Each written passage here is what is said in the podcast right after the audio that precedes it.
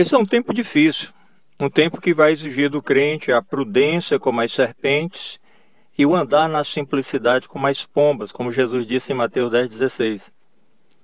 Certamente que há pessoas que falam demais e falam bobagens. Falam excessivamente, e a Bíblia diz que isso só aumenta a vaidade.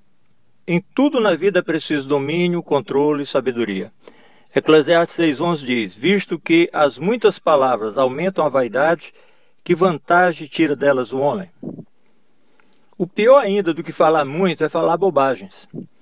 Quem são essas pessoas? Os nécios, os insensatos, os tolos, imaturos, imprudentes, insanos, estúpidos e imbecis. Pessoas que não têm bom senso, não têm discernimento, não têm sabedoria, não têm domínio próprio, nem temor às autoridades constituídas. São pessoas que só falam bobagens e o tempo todo. Se você Lê, Provérbio 15, 2 diz que a boca dessas pessoas só proclama tolice. Provérbio 12, 16 diz que o sensato mostra logo a sua ira quando fala. E se você ler Provérbio 27, 22, diz que mesmo que você moesse o insensato como se soca o cereal num pilão, a tolice não se afastaria dele.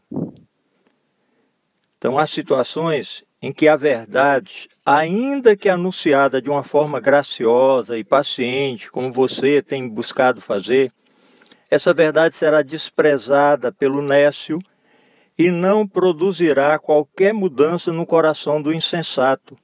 E por quê? Ora, segundo a Bíblia, Provérbio 1:22, o insensato ele ama a estupidez.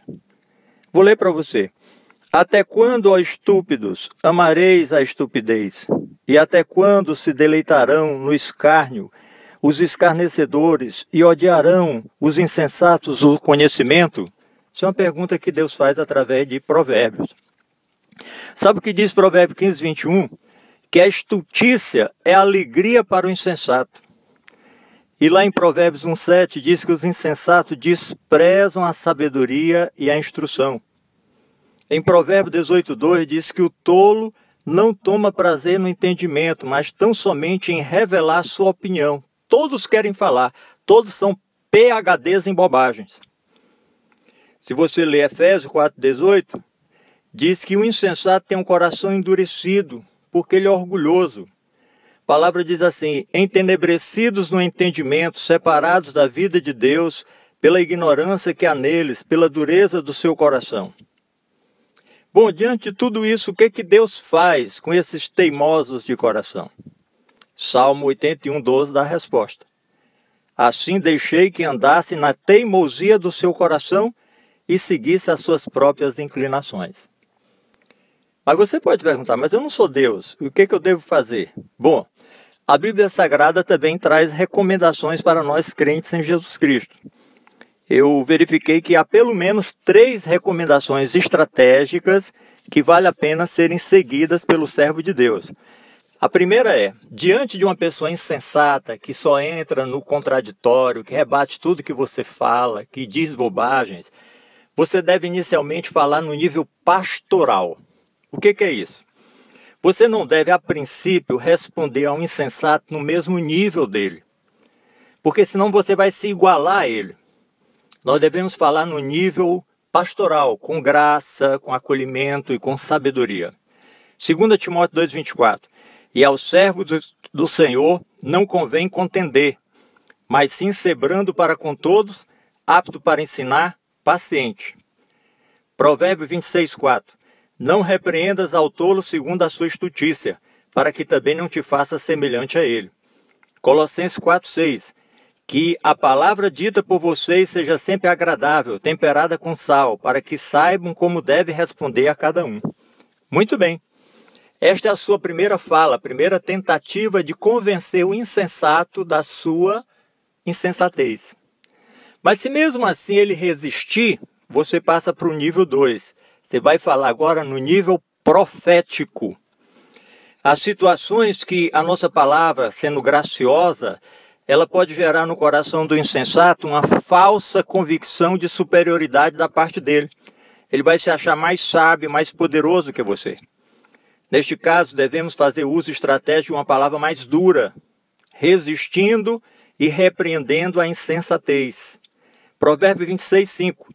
Responde ao tolo segundo a sua estultícia, para que ele não seja sábio aos seus próprios olhos.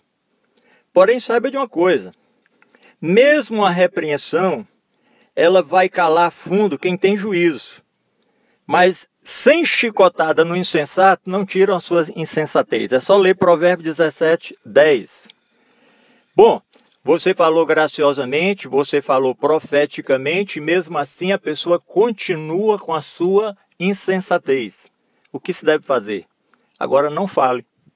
Evite falar com insensato. Provérbio 15, 12. O escarnecedor não gosta daquele que o repreende. E Tito 3,10 diz: Ao homem faccioso, depois da primeira e segunda admoestação, evita-o. Ou seja, não fale mais. Deixe com Deus.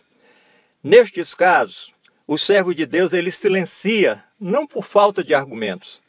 Ele silencia para evitar conflitos, contendas e salvar relacionamentos.